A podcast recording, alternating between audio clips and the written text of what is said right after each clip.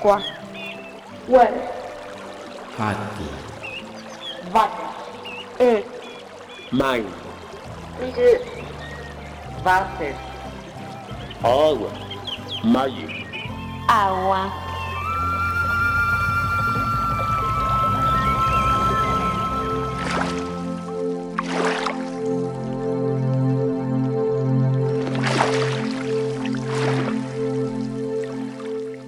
Ciprés, agua estancada.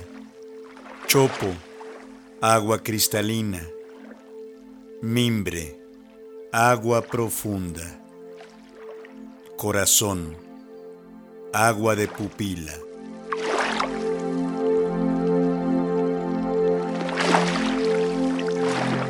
Ciprés, Federico García Lorca.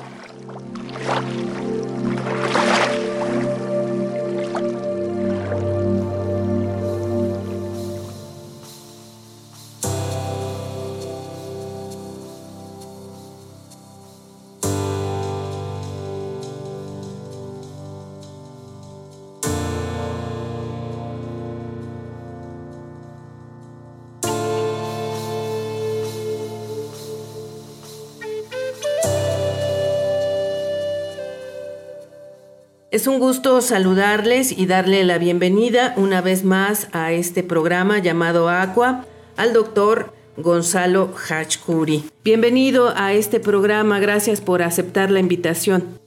Muchísimas gracias Marlene por, la invitación a este importante programa. Eh, me siento muy entusiasmado de poder participar en esta entrevista.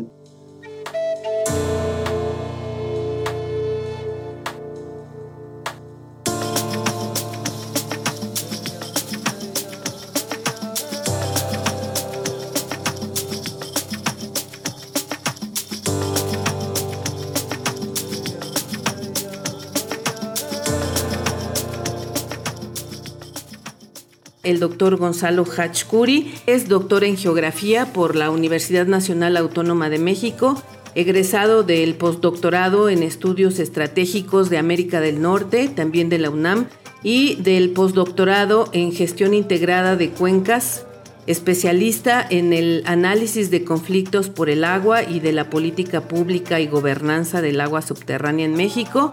Es autor de más de 60 trabajos de investigación y de divulgación, miembro del Sistema Nacional de Investigadores Nivel 1.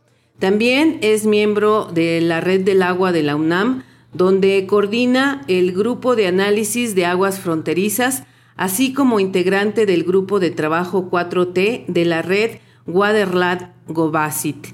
Se desempeña como investigador titular en el Instituto Mexicano de Tecnología del Agua. Es profesor del Colegio de Geografía de la UNAM y profesor asociado de la Maestría Gestión Integrada de Cuencas. La semana pasada estuvimos platicando con él acerca de la importancia del agua subterránea. Muchas gracias por participar una vez más en este programa, doctor Gonzalo Hachkuri. Si pudiéramos brevemente hacer un resumen de lo que son las aguas subterráneas y cómo se forman? Claro. Sí, el agua subterránea proviene, digamos, está ligada al ciclo hidrológico. El agua se va moviendo, digamos, a escala planetaria, ¿no? En, esto que nos enseña la evaporación, la condensación, luego la precipitación, el escurrimiento por la superficie. El agua se infiltra en el bosque, en el desierto, ¿no? Donde caiga el agua se va a infiltrar y va a recargar los acuíferos, ¿no? Los sistemas acuíferos y entonces va a caminar lentamente por los poros del suelo y de los acuíferos hasta descargar naturalmente otra vez en los océanos y en los manantiales. También va a aportar flujos bases para lagos, lagunas, ríos, arroyos, ¿no? O sea que tiene una íntima conexión con, con el es parte del ciclo hidrológico, sin duda alguna. Doctor Gonzalo Hachkuri, pues esta agua como es dulce la hemos hecho un recurso, sobre todo eh, donde la miramos como la usamos para todo en las grandes ciudades y pensamos que pues solo pues viene de la llave, no no pensamos en todo este ciclo que se tiene que cumplir para tener agua en nuestras casas. La semana pasada habló mucho de esta parte de mm, el uso que le damos y cómo se extrae el agua en las grandes ciudades, pero también me gustaría que profundizara un poquito en el papel que juega al mantener eh, numerosos ecosistemas de nuestro planeta. Sí, en efecto, uno de los principales usuarios, ¿no? Digo, ya que la moda ahora es hablar de usuarios del agua, ¿no? Quizás no, no es que sea así la moda, sino que... La, tendencia. la tendencia, y además en las leyes está así, ¿no? Como los usuarios del, del agua. Pues uno de los usuarios, eh, yo diría que el principal y el número uno es el ambiente, la naturaleza. Ya luego seguimos nosotros. Y tristemente se ha hecho poco justicia al tema, ¿no? Habría que recordar, por ejemplo, que en el sexenio pasado eh, se aprobaron unos, unos este, polémicos decretos, ¿no? Para eh, ya el último, en los últimos meses del sexenio del expresidente Peña Nieto, se aprobaron unos polémicos decretos para reconocer u otorgar un caudal ecológico, así se llama, ¿no? La ley de aguas nacionales, el caudal ecológico, que es el agua para el ambiente, ¿no? De, creo que un poco más de 300 cuencas, ¿no? En el país. Bueno, el agua subterránea tiene una relación íntima con el ambiente porque eh, está relacionada con las zonas de recarga, de descarga, alimenta manantiales, ¿no?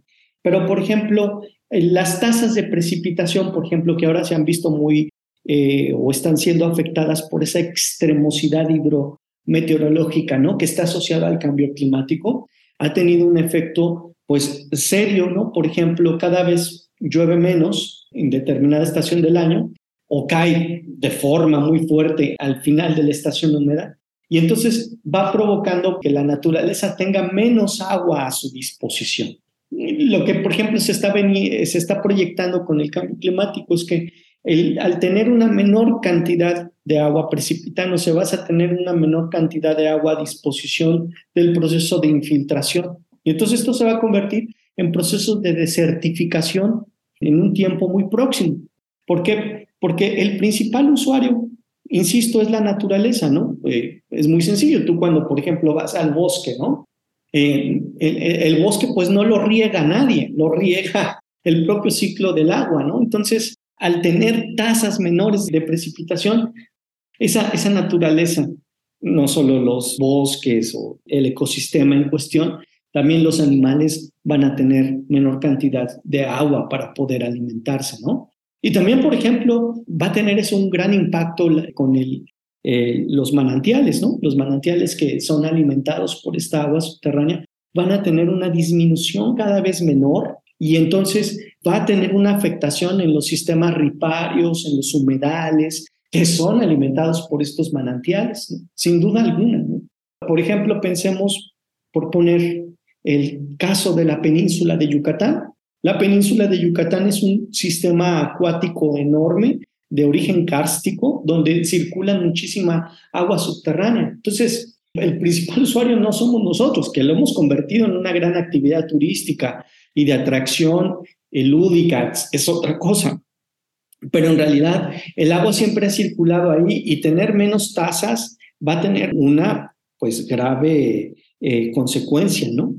Por supuesto. Y ahora quiero preguntarte la relación que hay en las zonas rurales con el agua subterránea. Ya hablaste de la relación en, en las ciudades. No sé si quieras hacer un balance de lo que pasa en una y lo que pasa en la otra. ¿Cuál es el tratamiento y la visión que se tiene de las aguas subterráneas tanto en un lugar como en el otro?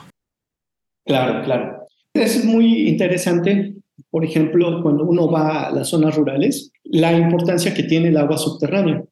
Generalmente, en, en las zonas rurales, el agua subterránea se manifiesta a través de los manantiales. Entonces, para la gente que habita en las zonas rurales, cuidar el manantial, saber, primero saber dónde está el manantial, cuidarlo y protegerlo es estratégico porque es su principal fuente de abastecimiento. Entonces, lo que hace la gente a veces es formar sus comités ciudadanos de gestión del agua, ¿no? Y la principal fuente de abastecimiento es él. manantial. Y lo que hacen, por ejemplo, es, es con ayuda del gobierno municipal o del gobierno del estado, etcétera, construyen este, tubería, ¿no? Le, le, meten un, un, tubo al agua de donde nace el ojo, el ojo del agua, ¿no? Es el ojo de agua, el manantial, ¿no? Y llevan el agua del, del, del, manantial hasta la zona donde están sus casas para abastecerse, ¿no? Entonces es un agua estratégica. Y muchos, ahora no tengo el número en total, pero en las zonas rurales en México, te puedo decir la principal fuente de abastecimiento son los manantiales, ¿no? que son puntos de descarga natural de agua subterránea. Es un agua estratégica para el abastecimiento de las comunidades rurales, quienes las cuidan de esa manera, ¿no? Tratando de concientizar al turista, no tires basura ahí, no contamines el agua, porque contaminar allá ya no se permitiría ni siquiera aprovecharla. En otras zonas rurales donde hay, ha habido una aportación financiera ¿no? mayor, entonces se han podido hacer pozos. Se hace un pozo, ¿no? Y el pozo se va alternando con el manantial, ¿no? O a lo mejor luego no hay manantial y la única fuente de abastecimiento es el pozo. Eh, se ve como en las zonas rurales es mucho más claro que la fuente de abastecimiento es el agua subterránea. Y esto, por ejemplo, en las zonas desérticas del país es muy claro. En las zonas húmedas del país, en las zonas que están más pegadas por abajo de la latitud 19 y hacia el sur del país, son más los manantiales las principales fuentes de abastecimiento que en el norte, que son los pozos, ¿no? Y en las zonas urbanas, bueno, ahí ya la cuestión se pone mucho más compleja. ¿Por qué? Porque en la zona urbana son zonas mayores a 500 mil habitantes, 100 mil, 200 mil, 300 mil habitantes, hasta llegar a los millones de habitantes como las principales ciudades medias del país. Ya estas ciudades son alimentadas por organismos, o sea, quienes manejan, gestionan, administran el agua, son organismos operadores de agua potable y saneamiento. Entonces, estos organismos son dotados de agua por, por a través de, no se llaman concesiones, sino se llaman asignaciones de agua, que entrega la Comisión Nacional del Agua, que es un órgano técnico que administra las aguas nacionales. Entonces, la Comisión Nacional de Agua dota de agua, lo hace a través eh, de, estos, de estas asignaciones que son agua en bloque, y esta agua pues proviene sin duda alguna en gran medida de agua de pozo. Por ejemplo, en la Ciudad de México estamos hablando que solo dentro de la Ciudad de México, del, del territorio, Ciudad de México hay más de 900 pozos. Además a eso le tienes que sumar los pozos que están conectados en el sistema Lerma-Cutzamala. Uno cree que, el sistema Lerma-Cutzamala es agua superficial, el agua que viene de la presa de Valle de Bravo o de otros sistemas de presas que llegan hasta Zitácuaro, Michoacán. No solo eso, sino están conectados una gran cantidad de pozos que alimentan ese sistema Lerma-Cutzamala que llega a la Ciudad de México, más 900 pozos que están alimentando a la ciudad. Entonces es un complejo entramado pero están este, fincados sobre el agua subterránea, ¿no? Por ejemplo, eh, el otro dato que tengo así fresco, pues por ejemplo es el estado de Chihuahua. En el estado de Chihuahua se calculan que hay más de 12 mil pozos para sostener no solo ciudades como Ciudad Juárez o Chihuahua, la capital del estado, sino también a toda la agricultura. Ese es un estado con una agricultura impresionante, ¿no? Distritos de riegos tan, tan grande como el 005 que no solo se alimentan de agua subterránea, sino también de agua superficial que viene del, río Conchos y sus afluentes. Lo que es cierto es que se ha visto que las grandes ciudades de este país han ido creciendo gracias al abastecimiento de agua potable, que en su origen proviene de agua de pozo, que es agua subterránea. Pero aquí, digamos, tú me preguntaste sobre la distinción entre lo rural y lo urbano. Pues prácticamente la distinción es y sistema tecnificado. ¿no? en los medios urbanos el agua que a mí me llega a mi casa es un agua que ha sido o ha pasado por un proceso de potabilización, que ha pasado por una enorme tubería para llegar a mi casa. Y bueno, esta es un agua ya radicalmente distinta a la que se extrae ¿no? en origen, porque se ha producido, tiene ahora otra connotación, y en cambio en las zonas rurales, pues es un agua que sale, por ejemplo, de los manantiales, ¿no? Y va directamente a las casas. Por supuesto, estoy haciendo una enorme sobresimplificación de lo complejo que es dotar de agua a una ciudad y a las comunidades rurales, ¿no? Esto lo hago a efectos de tener este, un, esquema inicial para la ciudadanía, para que comprenda cómo, cómo es el, el proceso de la extracción de agua subterránea, ¿no? Lo rural y lo urbano. Claro, y aquí viene a mi cabeza un punto que es todavía más complejo, que resulta que estas comunidades o estas eh, zonas que dotan de agua a las grandes ciudades, e incluso pasa dentro de la misma Ciudad de México, carecen de agua cuando son quienes nos abastecen, como es el caso hablando de la ciudad de Xochimilco o ahorita que hablabas del sistema Cutzamala, también en esas regiones hay gente que no tiene agua potable y sin embargo son ellos quienes abastecen de agua a las grandes ciudades. Sí, en efecto, es, paradójico, ¿no? Yo creo que si me voy al terreno que hemos estudiado ya con más detenimiento, que son, por ejemplo, los conflictos por el agua en México, es increíble cómo, por ejemplo, puedes tener una gran compañía dedicada a extraer agua para sus procesos productivos y los pueblos aledaños no tienen cobertura de agua potable. O puedes tener una gran compañía minera, ¿no? que es una gran extractora de agua, y, y los pueblos aledaños tienen problemas para obtener sus títulos de concesión o tienen problemas de cobertura de agua potable, ¿no? Y cuando digo cobertura de agua potable, entiéndase las redes de distribución de agua potable, ¿no? Y entonces padecen y, tienen que abastecerse por pipas o tienen que abastecerse por otros medios, caminar distancias lejanas, que ya es eso en menor medida en México. Es como un cuadro más visto en África, en el sudeste asiático, ¿no? Pero en realidad son como esas, esos grandes problemas, ¿no? Históricamente, por ejemplo, hablaste de, Xochimilco.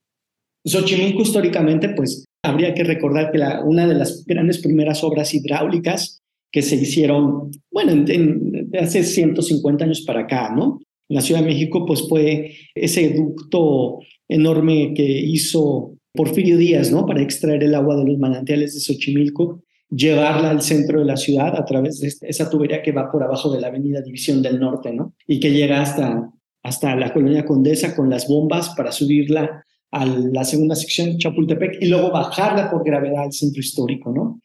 Y eso hoy, pues realmente eh, Xochimilco dejó en gran medida de abastecer de agua. Ahora en realidad Xochimilco es abastecida por el agua residual tratada que viene de Iztapalapa, ¿no? Y que se vierte en Xochimilco para tratar de restaurar el antiguo sistema lacustre o lo que queda del sistema lacustre, ¿no? hemos establecido unas relaciones con nuestra agua. Si lo veo en, esta relación sociedad-agua, hemos establecido una relación compleja, ¿no? Mediada por la técnica y ahora tenemos pues muchas aguas que nos han estado, ya no es el agua pristina, el agua única del ciclo hidrológico, sino tengo, tengo múltiples aguas coexistiendo en, el, en la superficie, en el espacio, que tienen diferentes tipos de calidad y de cantidad. Y, bueno, pues entonces hemos establecido una forma, por así decirlo, que está presente en la literatura, es ambientes hidráulicos complejos por esa situación. Entonces, lo que he configurado, pues son, pues de cierta manera, desigualdades sociohídricas. Así es todo un tema esas desigualdades sociohídricas, como bien lo menciona doctor Gonzalo Hachkuri. Hay forma de que quien esté interesado en conocer tu trabajo, tienes varias publicaciones, eh, me imagino que estás activo también desde la academia. Si podemos consultar tu trabajo o seguirte a través de alguna cuenta de las redes sociodigitales. Claro, con mucho gusto. Mi, cuenta de, Twitter es eh, arroba. Ahí yo generalmente tuiteo eh, notas de interés científico o interés público, mis redes donde pueden ustedes, eh, mis redes académicas, ¿no? Donde pueden consultar mi obra, está en ResearchGate. Eh, eh, abres ResearchGate y escribes mi nombre y ahí aparece mi página.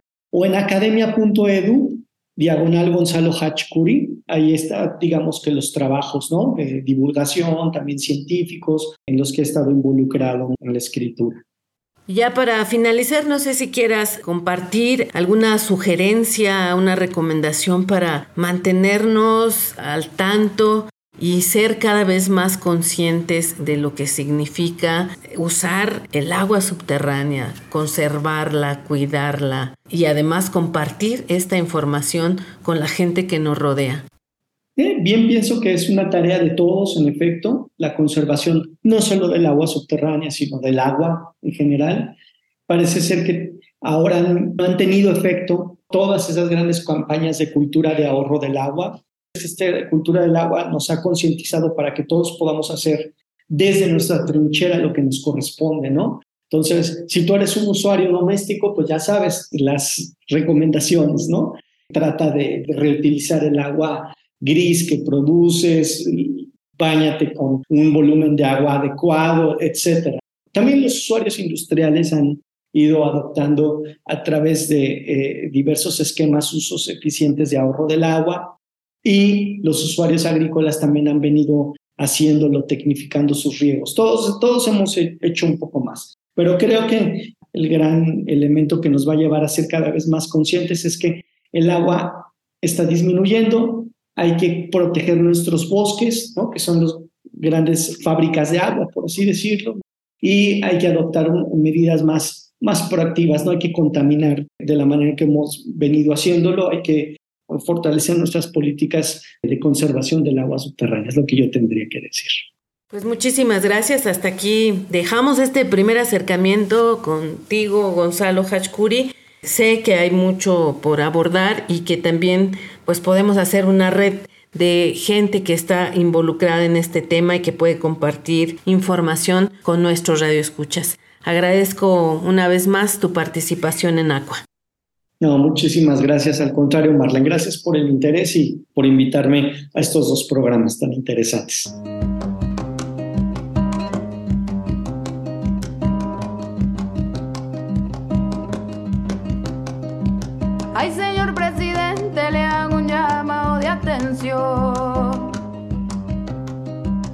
No soy quien para juzgarle la posición. Pero no me venga a decir, ay, pero no me venga a decir que mis páramos se venden. Pero no me venga a decir, ay, pero no me venga a decir que mis páramos se venden que no es cuestión de hectáreas,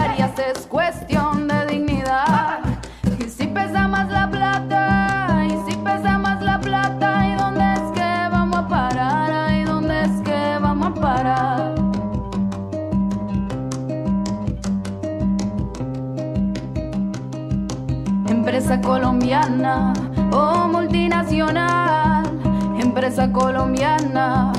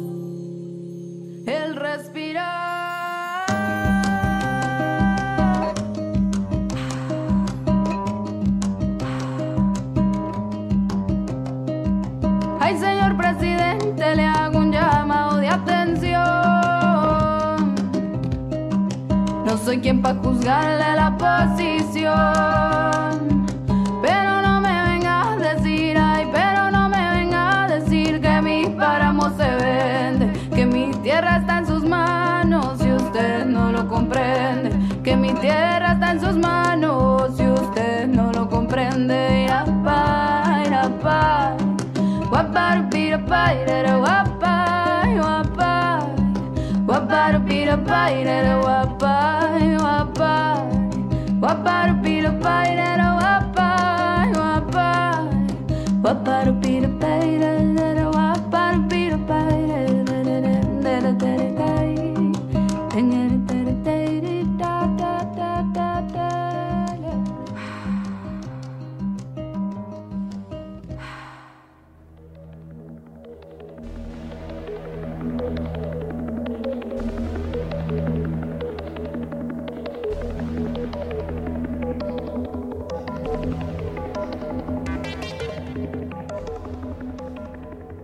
Integrantes del Observatorio de Emergencias Socioecológicas recriminaron que las recientes obras que se efectúan en el río Tula a cargo de la Comisión Nacional del Agua incumplen con la normativa ambiental y por tanto deberían ser suspendidas pues están causando daño a la salud de la población.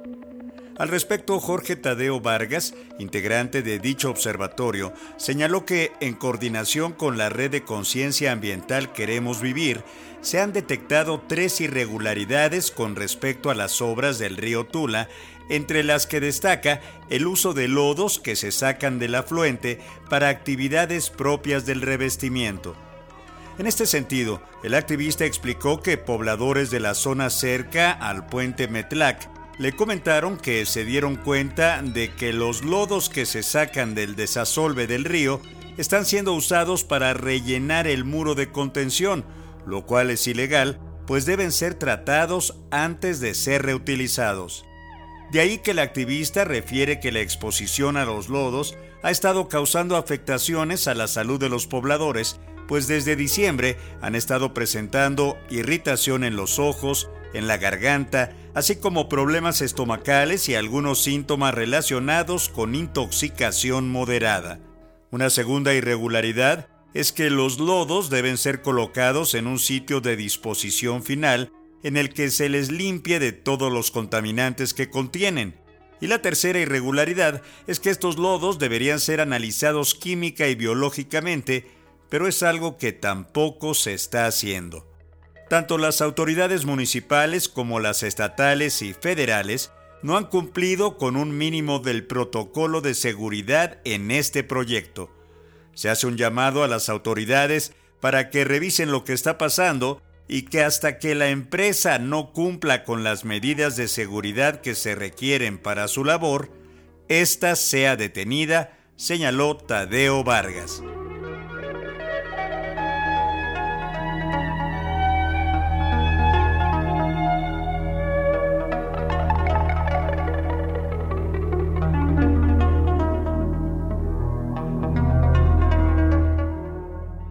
Con información de la jornada Hidalgo, Jocelyn Sánchez, 18 de enero 2023.